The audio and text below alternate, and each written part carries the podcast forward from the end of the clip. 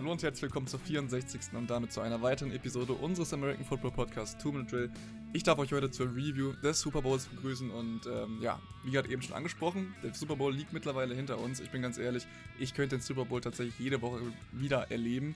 Ähm, ich denke mal, da wird sich jeder Fan von euch auch drüber freuen oder jeder Football-Fan natürlich auch drüber freuen. Ähm, leider, wie gesagt, liegt er hinter uns. Wir haben ein mega geiles Game gesehen und da möchte ich heute mit Luca, unserem äh, weiteren Podcast-Mitglied hier sprechen. Luca, du bist heute mit am Start. Philipp leider heute nicht. Trotzdem freut mich sehr, dass du heute dabei bist. Äh, hallo erstmal. Oh, ähm. Ja, du hast es gesagt, der Super Bowl ist hinter uns. Ähm, was, also ich würde direkt äh, erstmal so ein bisschen mit dem Drumherum reinstarten, finde ich.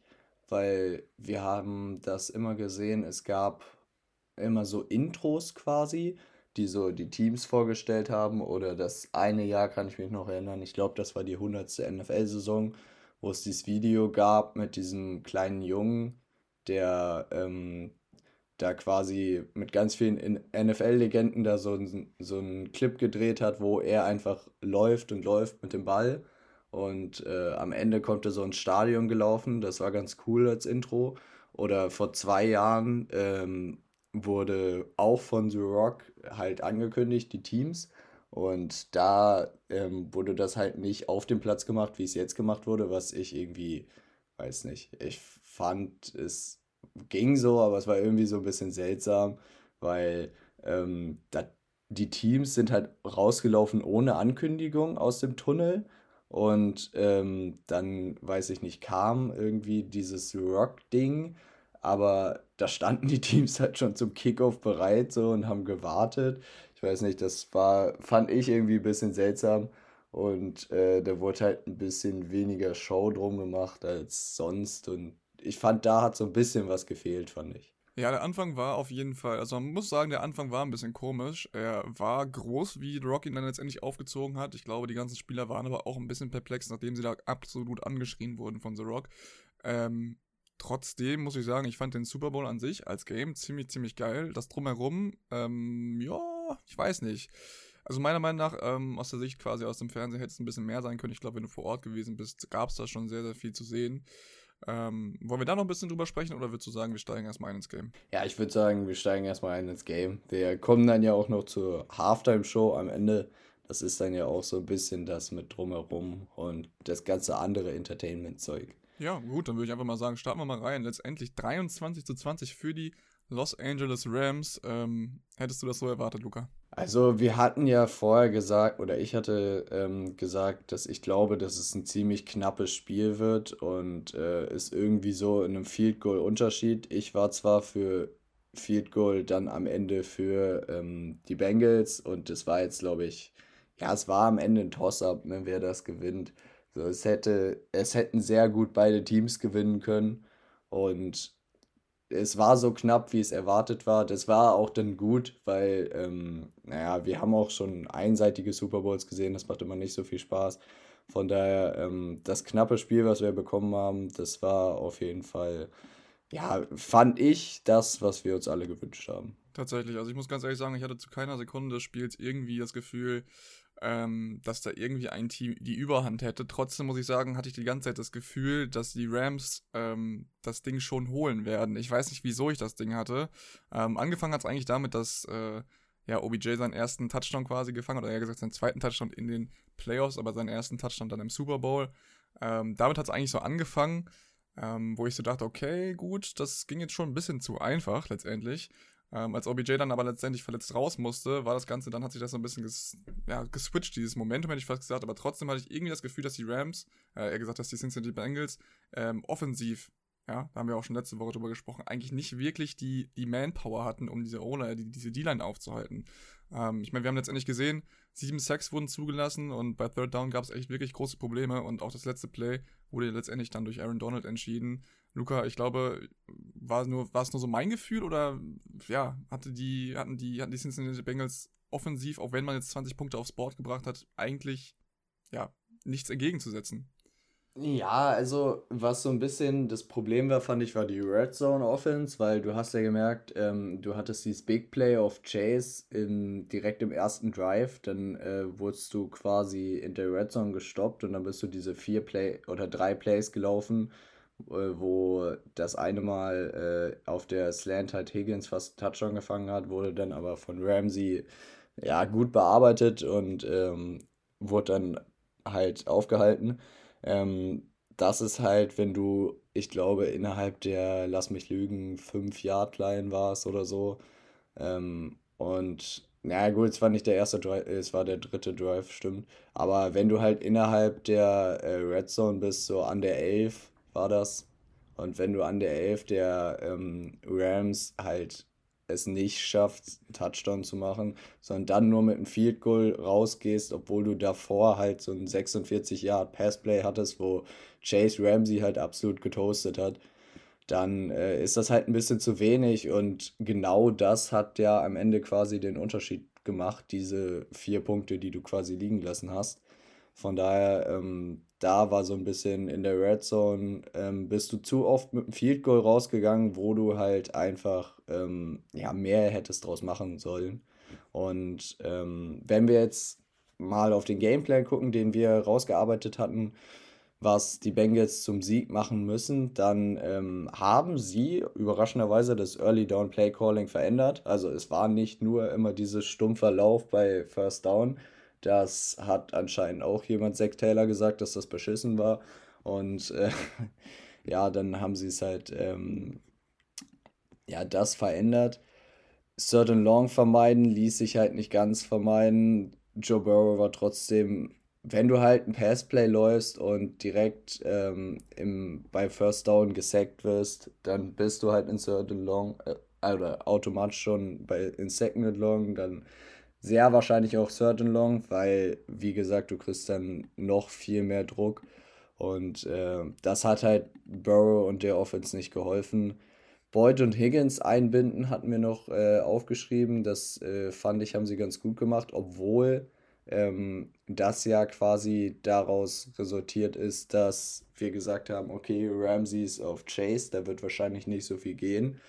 Chase hat, glaube ich, äh, ja, das Gegenteil bewiesen und hat Ramsey da ganz gut äh, vernascht auf jeden Fall.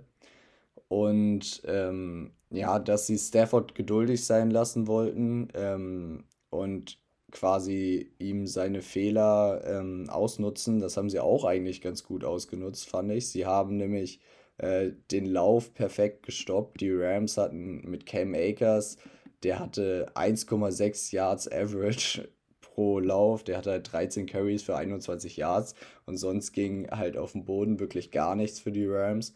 Von daher haben die Bengals Defense hat das eigentlich echt ziemlich gut gespielt. Du hast die zwei Turnover geholt mit der einen tiefen Int von Jesse Bates und äh, der einen Int von Owusi, die getippt wurde von Skoronek. Ähm, es war auch kein guter Pass von Stafford. Beides war kein guter Pass von Stafford. Von daher, da hatte man so ein bisschen das Gefühl, dass quasi ähm, Stafford das Game wieder wegschmeißt, fand ich. Aber im Endeffekt, ähm, ja, hat die Rams Offense dann genug Punkte gemacht und die Cincinnati Offense konnte halt irgendwie nicht mithalten. Und ich fand wirklich, die Defense der Bengals hat genug gemacht, um das Game zu gewinnen. Und am Ende hat halt, ja, die Offense der Bengals es nicht geschafft, in einem Game-Winning-Drive das Ding nach Hause zu fahren. So sieht's halt aus. Ähm, tatsächlich, glaube ich, war es auch die schlechteste Leistung der Cincinnati Bengals in den Playoffs, aber ich glaube auch der gesamten Saison irgendwie sowas in der Richtung. Ich glaube nur 18% äh, Pass-Blocking irgendwie haben funktioniert, so mehr oder weniger, und das geht einfach nicht. Ähm, wenn man jetzt auf den Gameplan der Los Angeles Rams guckt, ähm, wir haben ja auch gesagt, dass sie, oder du hast es gerade eben angesprochen, dass Cam Akers es versucht hat, genauso wie Daryl Henderson. Bei Daryl Henderson hat es nochmal ein bisschen besser funktioniert, ähm, ein bisschen mehr Yards zu gehen, dass, ja, oder damit Joe Burrow nicht auf dem, oder nicht auf das Feld kommt. Das hat mehr oder weniger funktioniert. Ähm, ich muss ganz ehrlich sagen, das Pass-Game war dann schon ein bisschen effektiver. Ähm, die Rams oder die, äh, die, die Cincinnati Bengals sind immer ganz gut durchgekommen und haben auch guten Druck auf Stafford ausgeübt. Ich dachte eigentlich letztendlich, man macht mehr aus diesen Interceptions. Du hast ja gerade eben angesprochen, die Interceptions hätten für Cincinnati einfach ja, mehr bringen müssen, glaube ich, damit äh, man das Ding hätte gewinnen können. Ansonsten fand ich aber trotzdem, dass Stafford echt ein geiles Game gemacht hat, wirklich außer die beiden Interceptions äh, ein gutes Spiel gemacht. Und ähm, ich glaube, uns allen ist dieser, oder ich glaube, den meisten ist dieser No-Look-Pass auf Cooper Cup noch irgendwie in Erinnerung geblieben, wo das Ding wirklich echt perfekt ins, äh, ins Fenster wirft, da dieses Mini-Fenster, No-Look, Digga, das war einfach, das war ein geiler Pass. Ähm, ja, ansonsten Clock-Management haben wir auch noch aufgeschrieben, war in Ordnung. Ähm, zwischendurch hatte ich mal ein bisschen Angst, aber hat dann doch noch alles funktioniert. Und ähm, ja, Matt Gay musste wieder bei 100% sein. Der eine Kick, letztendlich, den haben sie ein bisschen verkackt. Ja, aber das, also das, äh, das, du meinst den extra Punkt wahrscheinlich. Äh, und das lag am Holder. Das hat äh, Johnny Hacker, das ist ja deren Panther und äh, gleichzeitig auch der Holder. Früher oder bei Madden ist es immer noch so, dass der Backup-Quarterback äh, den Ball hält quasi. Aber ähm, in, in der NFL ist es der Panther, der Holder ist. Und äh, der hat, also Johnny Hacker hat einfach den Ball fallen gelassen. Von daher, ähm, und musste dann irgendwie improvisieren, hat versucht zu werfen es war eine ganz komische Situation einfach. Und dieser Punkt hätte sie am Ende auch fast gekostet, weil damit war es halt nur 23 zu 20 und die Bengals könnten, hätten mit einem Field Goal halt ausgleichen können. Und ähm, wenn du 24 zu 20 vorne gelegen hätt, hätten sie halt einen Touchdown scoren müssen. Von daher war dieser eine Punkt, äh, es ist immer ärgerlich, einen Punkt abzugeben, aber vor allen Dingen im Super Bowl ähm, weil ein extra Punkt ist ja eigentlich eine sichere Sache und wenn du den dann halt nicht aufs Board kriegst, ist das halt echt ärgerlich immer. Ja, das Ganze hätte auf jeden Fall nochmal spannend werden können. Wurde es letztendlich dann nicht mehr, da Aaron Donald dann im, beim vierten und eins äh, dann letztendlich auch noch Joe Burrow fast gesackt hätte, den Ball einfach nur noch loswerden konnte und äh, auf Samaj P. Ryan nicht mehr connecten konnte. Bei diesem Play war tatsächlich auch Jamar Chase completely open. Äh, was heißt completely open? Er hat in dem Fall Jalen Ramsey äh, geburnt. Der lag irgendwie nur noch auf dem Boden, aber Joe Burrow hatte da nicht mehr die Zeit, das Ding tief zu werfen. Sonst wären wir dann nämlich auch dann mit einem äh, anderen Score rausgegangen, nämlich mit dann in dem Fall 23 zu, in dem Fall, ich glaube, 26 oder 27, ne, wenn sie das extra, äh, wenn sie den extra Punkt noch gemacht hätten. Also ich glaube, das äh, wäre dann nochmal ganz anders gewesen. Und ähm, ja, ich hätte wie gesagt, den Cincinnati, Bengals, den Cincinnati Bengals auf jeden Fall gegönnt. Den Rams gönne ich es aber auf jeden Fall auch. Stafford jetzt mit seinem ersten Ring. Äh, wenn ich mir jetzt OBJ angucke, der hat auch echt viel getan und so. OBJ, wie gesagt, ja auch verletzt dann letztendlich. Ähm, und wirklich, das war, die Rams waren all in. Die haben alles gegeben letztendlich. Und das war einfach, ähm, ja, war aber auch verdient, bin ich der Meinung dass sie das dieses Jahr auch geholt haben, weil sie haben alle sehr, sehr, sie haben sehr gut gespielt, hatten eine kleine Flaute innen drin, also eine kleine Flaute drin während der Saison. Ähm, und letztendlich haben sie das Ding dann doch nach Hause geholt. Trotzdem, Luca, die Bengals haben eine gute Sicht äh, oder eine gute Aussicht für die Zukunft.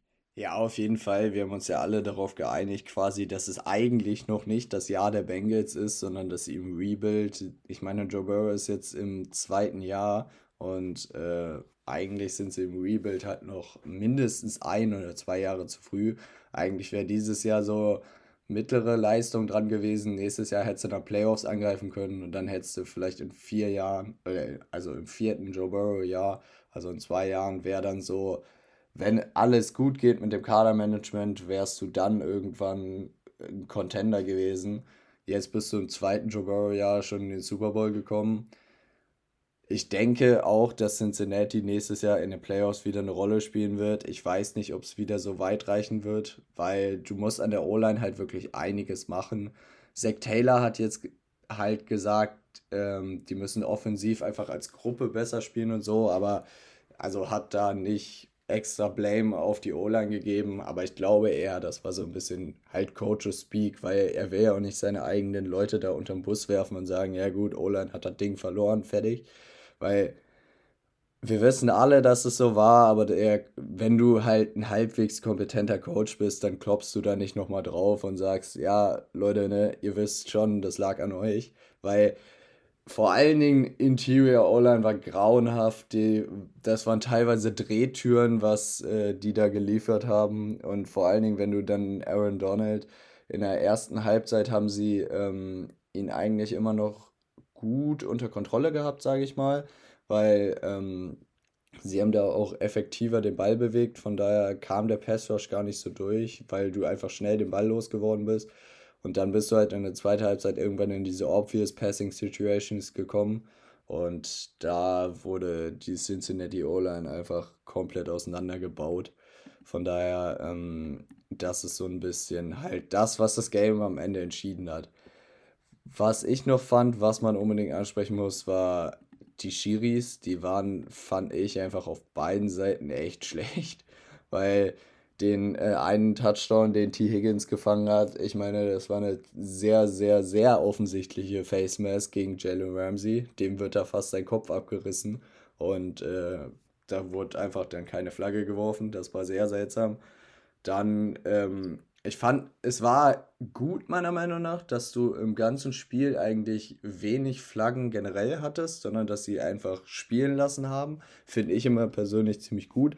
Aber da musst du halt diese Linie auch einheitlich bleiben und dann kannst du halt nicht beim letzten, ähm, quasi im letzten Viertel, wo dann äh, die Rams in der Red Zone der Bengals stehen, auf einmal dann damit anfangen, immer Flaggen zu werfen und bei, äh, wo Certain Goal war das, Logan Wilson macht ein mega geiles Play gegen Cup und äh, schlängelt sich da rum und ja, bricht den Pass quasi ab und dann kriegt er da eine Pass-Interference für reingewirkt, wo jeder so denkt, so, hä, was war das denn gerade? Weil, wenn sie das halt, ähm, ja, dann hätten sie nur noch, ich meine, das war Certain Goal, dann hättest du nur noch Force and Goal überstehen müssen, weil die Rams einen Touchdown scoren mussten. Und wenn du das Play dann überstehst, hast du den Super Bowl gewonnen. Von daher, und dann kommen halt die Refs, schmeißen da so eine ganz seltsame Flagge und dann war es halt wieder First and Goal und du hattest wieder, ja, vier Versuche Zeit quasi. Und dann war es halt irgendwann nur noch eine Frage der Zeit, bis ähm, der Touchdown auf Cup kommt.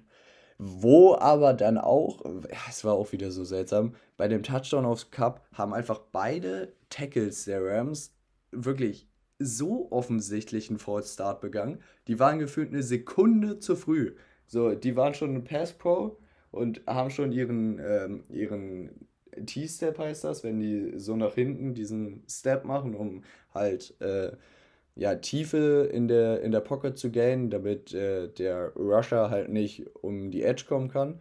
Und ähm, die waren halt schon, die waren schon zwei Steps in diesem Step und der Ball war halt immer noch in der Hand von, äh, von Allen, dem Center. Von daher, das war halt auch, da hätte halt eine Flagge fliegen müssen. Und äh, das war ein bisschen seltsam. Und was dann halt nochmal äußerst ärgerlich war, es war zwar ein geiles Play von Aaron Donald, ähm, was dann quasi das Game beendet hat, aber er war halt offside. Sein Helm war absolut über dem Ball. Also er war halt wirklich so ein 30 Zentimeter offside oder so. Das hätten die halt sehen müssen. Und das hätte den äh, Bengals halt in dem Fall ein äh, neues First Down gegeben. Und dann wären sie halt wirklich nur noch 10 Yards oder so von Field Goal Range entfernt gewesen. Plus sie haben Evan McPherson, der kann wahrscheinlich auch noch von ein bisschen weiter hinten kicken. Weiß ich nicht. Das war, das war halt echt schwierig, weil du hast das ganze Game nichts gecallt quasi. Dann hast du auf einmal angefangen, Flanken zu werfen bis zum geht nicht mehr. Und dann hast du aber wieder auf der anderen Seite dann wieder nichts gecallt also die Schiris hatten einfach wirklich einen schlechten Tag, fand ich. Und das ist halt im Super Bowl, wenn du danach über die Schiedsrichter reden musst, ist halt immer echt, das muss nicht sein. Da kann ich dir auf jeden Fall zustimmen. Das Game wäre auf jeden Fall anders ausgegangen, hätten die äh, Schiris die Flaggen nicht geworfen oder wären diese ja, offensichtlichen Fouls nicht passiert. Man muss natürlich aber auch sagen, wenn du gerade eben, es gerade angesprochen, wenn du das Foul an Jalen Ramsey anguckst, das ist nämlich auch genau das, was mich dann letztendlich so ein bisschen dazu bewegt hat, dass die Cincinnati Bengals eigentlich gar nicht so wirklich viele offensive Punkte aufs Board gebracht hätten oder eigentlich gar nicht hätten mithalten können, weil der Ball auf ähm, ja, in dem Fall war es ja T. Higgins, glaube ich, oder wer hat das Ding nochmal gefangen? Ja, das ja, war genau. Higgins. Der hätte eigentlich ja auch nicht zählen dürfen, sondern wäre man da auf jeden Fall mit einem größeren Defizit rausgegangen. Äh, die Pass Interference auf Logan Wilson, ich glaube, ja, ein bisschen um die Hüfte gegriffen, wird öfter mal gecallt, aber das Ding war einfach zu viel und ich glaube, wer dann letztendlich aber auch nochmal angesprochen werden muss, bei beiden Touchdowns, natürlich ist es Cooper Cup, der äh, wirklich ein Monsterjahr hat, ein Monster-Receiver aus mittlerweile ist, natürlich aber auch Eli Apple, wir haben alle das Bild, denke ich mal, auf Social Media gesehen oder auf den, in den sozialen Medien gesehen mit dem Toast, mit dem Burnt Toast. Ich glaube, das trifft ganz gut auf Eli Apple zu, der auch natürlich vor dem Super Bowl, aber auch nach dem Spiel gegen Kansas City da auf jeden Fall seinen Mund nochmal richtig weit aufgemacht hat. Der hat auf jeden Fall auf den Sack gekriegt, hat jetzt aber das Ganze, ähm, nachdem er jetzt auch ordentlich in Social Media geburnt wurde, ähm, ja, in positive Sachen eher umgewandelt und hat gesagt, ja, ich lasse mich da quasi nicht von runterziehen, das macht mich alles stärker und äh, ich freue mich einfach sehr über diese Opportunity oder diese Opportunity gehabt zu haben, freue mich auf, den nächstes, auf das nächste Jahr und auf den, ja, auf die nächste Saison. Ja, eine, wir haben noch eine wichtige Sache vergessen, da hänge ich mich halt immer noch drauf auf der Playcall von ähm, Zach Taylor bei Dritter und Eins mit PUI, also es ist ja wirklich Dritter und Eins. Dein Spiel ist quasi, du hast noch das Down und du hast das Down danach, aber dann ist halt dein Playoff-Run, dann ist deine ganze Saison vorbei. Und dann schickst du erstmal P-Ryan zum Laufen hin, obwohl du Joe Mixon hast. So, wenn deine Saison quasi on the line ist, dann spiel doch bitte auch mit deinen besten Spielern. Dann steck da nicht P-Ryan rein, sondern gib Joe Mixon den Ball. Und warum auf Gottes grüner Erde läufst du mitten in Aaron Donald rein? Es ist einfach die dümmste Idee, wirklich. Ich weiß nicht, da könnte jeder halbwegs, jeder, der vorm Fernseher gesessen hat, hat hinterher gesagt, das war eine dämliche Idee. So, du läufst mitten auf Aaron Donald drauf.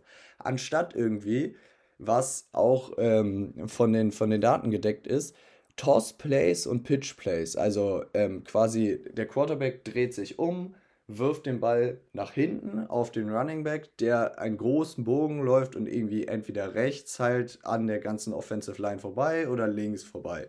Und dann hast du noch einen Receiver, der als Vorblocker fungiert. Meinetwegen noch irgendwas Fullback-artiges aus dem Backfield, räumt er auch noch einen weg als Vorblocker. So, und Toss Plays und Pitch Plays haben einfach eine deutlich höhere Conversion Rate bei Dritter und Eins oder halt bei, wenn du nur ein oder zwei Yards äh, holen musst, haben solche Plays halt eine bessere Rate. Außer die Interior Defensive Line der, des Gegners ist echt scheiße. Die Interior Line der Rams ist aber alles andere von scheiße und wahrscheinlich die beste der NFL, weil da steht immer noch Aaron Donald. Warum läufst du dann mitten durch die Mitte? anstatt einfach irgendwie Toss auf Mixen, du hast Chase als Blocker außen, der halt mindestens mal einen wegräumen kann mit seiner Physis. Du könntest Higgins da, dann packst du da halt eine Bunch Formation hin, also drei Receiver. Du hast dann, hättest dann Higgins, äh, Boyd und ähm, Chase, die glaube ich mit eins der physischsten ja, Trios der NFL auf Right Receiver sind, die könnten locker mal da drei Corner oder zwei Corners und ein Safety wegblocken. Von daher, das wäre halt wirklich, ich weiß nicht, die Chance, dass das klappt und dir den einen Yard holt, wäre halt so viel höher gewesen, als wenn du einfach Inside Handoff mit P rein direkt auf Aaron Donald gehst. Ich weiß nicht, das hat mich den Abend schon so getriggert. Und äh, nee, also da hat Zach Taylor, der sonst eigentlich, fand ich, ein ziemlich gutes Game gecallt hat, das war einfach ein Play, das werde ich nie verstehen. Ja, die letzten beiden Plays waren äh, nicht, so, also nicht so wirklich verständlich. Man muss sagen, natürlich beim vierten und eins, das gerade eben angesprochen war, Aaron Donald dann im Offside. Aber trotzdem hätte man auch da anders reagieren können. Ähm, da war auch eine äh, Samaji Pirine war auch da auf dem Feld. Und ähm, der war dann auch irgendwie notgedrungen die Anspielstation. Das sollte wahrscheinlich auch nicht der Fall sein, aber ich denke mal, da hätte man auch mit Joe Mixon auf jeden Fall laufen sollen oder was laufen sollen, den auf jeden Fall auf dem Feld haben sollen. Ähm, ich bin, wie gesagt, da auch nicht ganz konform mit gewesen, kann ich da absolut nachvollziehen und das ist halt so eine Sache, wo ich mir halt denke, okay, ähm, man weiß das, man hat so viele Daten, man hat das, das ganze Game über gesehen, warum macht man es da halt nochmal, ne? Ja, ja, ich würde sagen, wir gehen noch mal kurz über die Key Matchups, die wir hatten. Wir hatten Chase gegen Ramsey. Ich fand, das hat Chase hat auf jeden Fall gewonnen. Chase hatte Ramsey ein paar Mal auf dem Boden liegen und alleine was Chase für Routen läuft mit dem einen Headfake, wo Ramsey einfach komplett nur nach innen schlittert, Chase außen vorbeigeht also Chase ist schon einfach so ein guter Receiver. Der spielt wie ein Veteran. Der spielt wirklich, als wäre schon, weiß ich nicht, fünf Jahre in der Liga. Es ist seine Rookie-Season. Es kann nur besser werden. Und jetzt nach dem ähm, Super Bowl kamen jetzt wieder viele raus und sagen so, ja, sie hätten doch Sewell holen sollen, weil, ja, du hast ja gesehen, die O-Line, bla bla bla. Wenn du Chase nicht gehabt hättest, dann wärst du in keiner Welt im Super Bowl gewesen. Von daher, das war definitiv der richtige Pick. Klar, du brauchst auf jeden Fall O-Line-Hilfe. Das äh, bestreitet, glaube ich, auch niemand. Aber Chase war trotzdem der richtige Pick. Also, ähm, dann hatten wir noch als Key Matchup Cincinnati's O-Line versus Rams D-Line. Ja, das konntest du, glaube ich, knicken. Das war ziemlich einseitig, das Ding. Und äh, Eli Apple gegen Cooper Cup war na, nicht ganz so einseitig, aber weil Eli Apple, muss man auch sagen, er hat nicht so schlecht gespielt wie über die ganze Saison auch nicht, wie ihm das jetzt alle anlasten. Das Problem an der Sache ist halt, wenn du viel Trash Talks und viel Scheiße laberst, dann kommt das halt zurück, sobald du halt einmal einen Fehler machst. Und Eli Apple hat halt wirklich alles getrashtalkt, was irgendwie ging. Von daher hat er dann ja quasi von der ganzen NFL, das fand ich auch so, das habe ich so noch nie gesehen quasi, dass die ganzen Spieler hier, Tyreek Hill, Michael Hartmann und so, dass die dann quasi alle mit aufspringen und äh, Eli Apple Bashing betreiben. Weil anscheinend ist Eli Apple auch auf dem Feld ziemlicher Trash-Talker, nicht nur Social Media. Und ähm, ich glaube, das fanden alle nicht so cool. Und äh, von daher naja, hat er auf jeden Fall ordentlich Schelte bekommen, nachdem er ähm, ein paar Mal geburnt wurde von äh, Cooper Cup. Aber die Dinger, die er dann auch, also wo er auch dann äh, geburnt wurde, man muss ja ganz ehrlich sagen, dass der erste Touchdown auf Cooper Cup, das, das war ja nicht mal Burn. Das war einfach entweder Bust Coverage oder Eli Apple hat einfach geschlafen. So, was, was sie da gemacht, was sie da gemacht haben, also Eli Apple stand einfach im Raum und lässt Cooper Cup einfach an sich vorbeilaufen. Ich weiß nicht, ob er dachte, er hätte irgendwie noch Safety-Hilfe oder sonst irgendwas da. Aber das war ja, also, das kann mir auch keiner erzählen, dass das irgendwie, you know what I mean? Das ist halt, das kann, das darf dir halt nicht passieren. Du darfst Cooper Cup einfach nicht an dir vorbeilaufen lassen und ihn wirklich frei in die Endzone lassen. So, und das sind halt solche Sachen.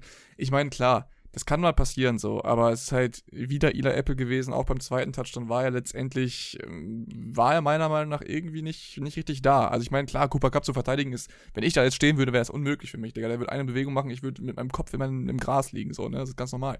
Aber ähm, das ist halt auch so ein Ding gewesen. Ich glaube, ein anderer Corner hätte da anders verteidigt und ähm, ist natürlich jetzt letztendlich äh, doof für Ila Apple, weil er gerade so groß, äh, große Töne gespuckt hat, aber ja, wie gesagt, unlucky an der Stelle. Wir haben ja auch noch Predictions gehabt, Luca. Und äh, die sind beide für uns nicht so gut ausgegangen. Wir mussten ja beide quasi gegen Philipp wetten oder gegen Philipp tippen. Ähm, Philipp hat letztendlich damit auch das 11. von 13 Spielen richtig getippt. Äh, Rams all the way, sage ich an der Stelle. Nochmal Grüße gehen raus an Philipp, der wie gesagt heute nicht am Start ist. Hoffentlich in der nächsten Woche wieder dabei ist. Wir stehen damit bei, beide bei 8 und 9. Philipp bei 11 von 13. Ähm, allgemein, Luca, bevor wir jetzt nochmal über die Halbzeitshow sprechen, würde ich jetzt nochmal eine Prediction von dir einholen. Wer würdest du denn denken, nachdem wir jetzt dieses Jahr oder diese Season gesehen haben? Ich weiß, es kommt jetzt noch die Offseason dazu, es kommt noch der Draft dazu, aber mit dem, was wir bis jetzt gesehen haben, wer denkst du, wird nächstes Jahr im Super Bowl stehen? Wer ist da so dein Favorit darauf? Das ist natürlich echt schwer. Also, wem ich es gönnen würde, wäre tatsächlich den Buffalo Bills, obwohl sie natürlich Division-Konkurrenz sind, bla bla bla. Aber ähm, den Bills würde ich es halt wirklich gönnen, weil Josh Allen hat einfach auch so ein geiles Jahr gespielt. Und es war einfach so ärgerlich, dass das Jahr quasi zu Ende geht mit diesem Coin-Toss, den du dann verlierst, so im Home-Score dann den Touchdown. Und ich würde es einfach alleine Buffalo gönnen, weil ich unbedingt diese Super Bowl-Partys sehen will, wo die Bills-Fans so richtig ausrasten. Da wird wahrscheinlich einer, wäre vom Sofa Stadium runtergesprungen auf den Tisch, so irgendwie 200 Meter. Von daher, das würde ich einfach mega gern sehen und ich glaube auch, dass die Bills es schaffen können. Das Einzige, was da so ein bisschen ja quasi der Knackpunkt wird, ist, wie sie Brian Dable, den Offensive Coordinator, ersetzen. Aber ich glaube, ähm, der Quarterback-Coach wurde jetzt elevated und äh, da hat Josh Allen auch gesagt, dass er unbedingt ihn als neuen OC haben will, sollte Dable gehen. Von daher, ähm, mal gucken, wie die Connection ist. Aber es ist natürlich jetzt echt noch viel zu früh, um irgendwas irgendwas sagen zu können. Definitiv. Aber ich glaube, auf diese Antwort der Bills, äh, da wollte ich eigentlich gerade nochmal drauf hinaus, weil ich hatte auch die Bills im Kopf, weil ich finde eigentlich, ähm, das Game zwischen Kansas City und den Bills war eigentlich, also war für mich definitiv Super Bowl würdig. Ich glaube, das gibt keine zweite Meinung da an der Stelle. Äh, leider spielen beide Teams in der AFC. Wenn ich mir jetzt gerade auch ein Team aus der NFC aussuchen müsste, bin ich jetzt gerade ein bisschen am struggeln, bin ich ganz ehrlich. Ähm, da hat dann am Ende kein Team so wirklich überzeugt, ja, außer halt so ein bisschen die Bengals, hätte ich fast schon gesagt, das ist aber eine Lüge gerade, weil natürlich auch die Rams aus der NFC kamen, andersrum. Ähm, also neben, also wenn ich jetzt ein anderes Team aus der NFC sehen oder mir suchen müsste, vielleicht die Packers oder so, da bin ich mal gespannt, wie das jetzt mit Aaron Rodgers aussieht. Ähm, ich ja, bin tatsächlich echt ein bisschen gerade, stehe auch auf dem Schlauch. Ich kann dir auch gerade nicht ganz genau sagen, wen ich da jetzt noch sehen würde. Ähm, bin auf jeden Fall mal gespannt, wie das nächste Jahr so weitergeht. Ich bin mal gespannt, was die Denver Broncos jetzt dieses Jahr machen, also in der nächsten Season machen, gerade wenn sie jetzt auch einen vernünftigen Quarterback haben. Ich glaube, das könnte auch nochmal ein Team werden, was gut angreifen könnte. Ähm, ja, und jetzt glaube ich, waren heute, habe ich gerade eben heute noch einen Post gesehen, dass äh, Sean Watson irgendwie auch auf der Suche ist nach einem neuen Team. Hatte da zum Beispiel die Buccaneers noch im Blick. Genauso wie noch ein zweites Team. Und ich denke mal, so Deshaun Watson zum Beispiel bei den Buccaneers wäre auch auf jeden Fall interessant, ähm, weil die haben ja an sich schon ein geiles Team. Wie sie das jetzt zusammenhalten, ist jetzt die Frage. Aber das sind alles einfach nur Zukunftsaussichten oder eher gesagt äh, Spielereien für die Zukunft, wo wir nochmal in der Offseason drüber sprechen werden. Und ich denke mal, da wird sich dann noch alles ergeben. Luca, ähm, die Halbzeitshow. Mucke war geil, steht hier bei uns. Wie hast du es gesehen? Ja, also ich habe sie mir gestern auch nochmal angeguckt. Die Musik ist halt wirklich, das ist, ich mag die Musik einfach extrem, deswegen fand ich sie auch gut. Was mich so ein bisschen gestört hatte noch, war, oder da konnten die halt auch nicht viel machen, so was einfach blöd war, war, es war im Sofa Stadium noch hell. Von daher konntest du halt mit Licht nicht so viel machen. Wenn ich so an die anderen Super Bowl Halftime Show Shows äh, zurückdenke, war es halt immer dunkel. Du konntest dann so mit Licht viel mehr Sachen in Szene setzen und so. Das wäre, glaube ich, eine halbe Stunde später war es dann auch in LA dunkel. Von daher, das war einfach ärgerlich, dass die erste Halbzeit quasi so schnell vorbei ging, ähm, dass halt die Halftime-Show nicht im Dunkeln war, weil dann hättest du, wie gesagt, mit Licht viel mehr machen können. Ähm, was halt, ich fand es dann im Endeffekt war es vielleicht ein bisschen viel, weil du hattest ja fünf Künstler plus dann 50 Cent, der noch seinen Auftritt hat, also eigentlich sechs. Und äh, die in 15 Minuten halt alle so halbwegs zu Wort kommen lassen, sage ich mal, ist halt immer ein bisschen schwierig gewesen. Ähm, weil das hat mich einfach ein bisschen. Ich fand schade, dass Eminem halt nur ein Lied gespielt hat, quasi.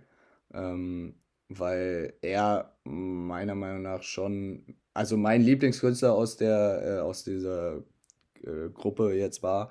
Und das fand ich dann ein bisschen schade. Aber im Endeffekt war es schon geil gemacht. So ähm, alleine dieser Anfang mit äh, The Next Episode und dann ähm, am Ende alles Still Dre zusammen. Ah, es war schon einfach, es war schon Gänsehaut teilweise. So das Tanzen äh, bei Kendrick Lamar war auch ziemlich, äh, fand ich ziemlich geil, so wo die aus diesen Boxen kamen. Ähm, was ich ein bisschen komisch fand bei, jetzt, ich habe schon wieder ihren Namen vergessen, es tut mir leid, aber ähm, auf jeden Fall bei der Frau, die gesungen hat, dieser eine Part, der, das war so ein emotionales Lied gefühlt, das war so, fand ich, ein bisschen zu langsam, also das hat dann nicht ganz so reingepasst, aber sonst war es halt schon echt stark, muss man sagen. Ich fand die Location ein bisschen schwierig, also weil es halt einfach so ein langgezogener Bus war, so sah es aus, oder so eine langgezogene war es eine langgezogene Straße oder mehr oder weniger, könnte man fast sagen. Also so ein langes ja, ich Gebäude. Glaub, es, so, ne? so, es sollten so Häuser sein. Genau, so ein langes Gebäude. Das fand ich ein bisschen schwierig, einfach aus Kameraperspektive, weil, also natürlich hast du manchmal die Totale gehabt, wo du drauf geguckt hast und dann hast du alle tanzen gesehen. Das muss auch vor Ort mega geil gewesen sein und mega geil ausgesehen haben. Ähm, trotzdem war der Fokus immer nur auf diesem einen Bereich, so mehr oder weniger, wo die ganzen, ganzen Künstler aufgetreten sind oder meinetwegen Kendrick Lamar ist davor aufgetreten.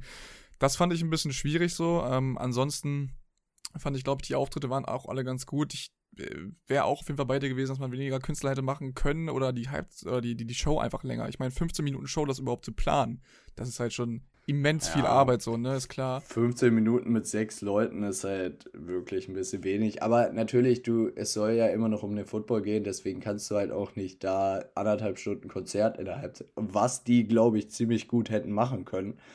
Aber ähm, ja, bei 15 Minuten so, wenn ich daran denke, dass quasi Maroon 5 15 Minuten für sich selber gekriegt hat, hätte Eminem, glaube ich, auch 15 Minuten machen können. Aber äh, so musste man halt ein paar mehr unterbringen. Aber es war schon cool. So. Das ist genau das, wo ich mir so denke, das ist halt zu kurz, ne? Also, also mir kam die Halftime Show ja. viel zu kurz vor an sich. Also es war, ich dachte so, okay, wow, jetzt mhm. schon wieder zu Ende. Hm, okay. Aber es war schon geil, wo dann so 50 Cent von der Decke hingen auf einmal und dann ähm, ja quasi als Überraschungsgast kam, weil es war ja irgendwie klar, die bringen ja immer äh, Eminem und so, die bringen ja immer irgendeinen Überraschungsgast mit und das dann 50 Cent in the Club, so, das war schon auch ziemlich geil. Von daher, ich fand's auch, ich weiß nicht, ob ich jetzt sagen würde, die beste Halftime-Show aller Zeiten, weil das wurde halt direkt danach gesagt, fand ich ein bisschen hochgegriffen, aber ich fand sie schon extrem gut. Ja, also die Acts waren vielleicht das Beste. Wie sie es dann aufgeführt haben oder wie es eingeteilt wurde, war, glaube ich, nicht das Beste. Ich fand, da gab es einige bessere und ich fand auch, da gab es auch mehr Show. Die Show hat mir auch so ein bisschen gefehlt. Also, ne, man hatte echt große Auftritte. Okay, kann man jetzt drüber streiten, ob man das jetzt gefühlt hat, was zum Beispiel The Weeknd gemacht hat, aber auch was zum Beispiel, ähm, ja, was zum Beispiel, ich fällt mir gerade sein Name wieder mal nicht ein ja, genau, von der Show konntest du das halt nicht damit vergleichen, was zum Beispiel mit Katy Perry und dem Löwen und so, das war halt nochmal eine ganz andere Nummer. So, da war die Show diesmal quasi einfach nur so ein bisschen, weiß nicht, so drumherum und die Mucke war entscheidender. Aber ja, es war trotzdem auf jeden Fall ziemlich gut und ich hoffe, dass nächste Halbzeitshow wieder geile Acts sind, aber vielleicht halt ein bisschen weniger, dass die sich ein bisschen mehr ausleben können. So ist es. Und dann würde ich einfach mal sagen, Luca, machen wir den Aal hier erstmal zu. Ich würde sagen, wir sprechen in der Zukunft auf jeden Fall dann über die Roster-Changes, über die Free Agency, wie aber auch den NFL-Draft. Äh, wir gucken auf die Trainerwechsel, also auf die Wechsel im Training-Staff oder im, ja, genau, im Trainer-Staff. Ähm, was das alles so bringen wird, ich würde sagen, da gucken wir dann die nächsten Wochen drauf. Ähm, wir sind jetzt offiziell in der Off-Season. Das ist natürlich die Zeit, wo man als Football-Fan natürlich wieder sagt, so, oh, was mache ich jetzt eigentlich? Äh, keine Ahnung, aber es gibt auf jeden Fall einiges zu berichten. Für alle anderen Football-Fans hier in Deutschland zum Beispiel gibt es ja auch nochmal die ELF. Ähm, und da wird auf jeden Fall auch nochmal einiges an Football gespielt. Ähm, ist auch, glaube ich, eine Sache, wo man auch mal drauf gucken könnte, Luca, vielleicht in der Offseason. Ich weiß nicht, ob uns das irgendwie ob wir das auch nochmal mit reinholen, aber ähm, wäre auf jeden Fall auch noch so ein Punkt. Ansonsten würde ich einfach mal sagen, gibt's die, gibt's mit, oder gibt die NFL auf jeden Fall auch noch genug zu sprechen. Ich würde mich einfach freuen, wenn ihr demnächst wieder einschaltet in der nächsten Woche. Ich bedanke mich jetzt für die 64. Episode bei euch, bei dir, Luca, und äh, du hast das letzte Wort. Ja, jetzt auf jeden Fall erstmal Draft Season. Da werden ähm, von mir auf jeden Fall ein paar Analysen kommen. Die Quarterback-Klasse dieses Jahr ist halt nicht so äh, top-heavy und so tief wie letztes Jahr. Generell soll der Draft nicht so top-heavy sein. Also heißt, es gibt viel mehr Spieler, die du noch in der zweiten, dritten Runde kriegen wirst, die auf jeden Fall Starting Caliber haben. Und ähm, du hast dann quasi nicht so wie ja, ein Chase Young oder so, der halt, oder ein Jamar Chase, der halt wirklich komplett als Stern quasi in seiner Position-Gruppe steht. Von daher bin ich gespannt, ähm, ich muss mir natürlich erstmal selber ein Bild machen, aber das ist halt das, was ich bis jetzt so von vielen Experten gelesen habe. Und ja, was ich glaube ich auch noch äh, ganz cool finde, wenn wir irgendwie vielleicht nächste Woche so eine Episode machen, wo wir mal äh, die ganzen Coaching-Staffs angucken, weil es wurden jetzt neun Coaching-Staffs ausgetauscht. Ich würde sagen, wir könnten ja so eine quasi so eine Rangliste machen, welchen Trainerwechsel man am besten findet, welchen vielleicht eher nicht. Und äh, das fände ich, glaube ich, ganz cool, wenn wir das nächste Woche machen. Können wir aber nochmal besprechen. Und ich freue mich auf die Offseason. Ich freue mich natürlich aber auch dann, wenn halt diese großen Events anstehen, wie der Draft, der wird wieder extrem geil. Die Free Agency, der Start von Free Agency ist natürlich auch immer ein Brett. Da kommen so viele Sachen, da kommen dann stündlich News und du denkst dir so, what? Der ist da hingegangen. Ich weiß noch, das Jahr, wo Brady äh, gewechselt ist, oder halt dann gesigned wurde von den Buccaneers, das war so, es passiert jetzt wirklich, Brady ist kein Patriot mehr. Das war schon, war schon heftig. Und ich freue mich einfach drauf, aber natürlich äh, hoffe ich auch, dass die sechs Monate schnell rumgehen, damit wir wieder richtigen Football betrachten können. Und damit würde ich sagen, habt noch schönes Wochenende, macht's gut und ciao. Genau, damit TMD-NFL-Podcast nicht äh, vergessen ne, an der Stelle, wo wir hier Philipp nicht am Start haben. Auf Twitter natürlich mit Luca diskutieren und uns natürlich auch gerne schreiben, äh, welchen Trainerwechsel ihr denn gerne oder am besten als Bestes seht, welches Team ihr für die nächste Saison, kommende Saison, nach dieser Saison quasi äh, vorne seht oder weit vorne in den Super Bowl Applications seht. Von da würde ich sagen, haut rein, noch einen schönen Tag, bis zur nächsten Woche. Bye bye.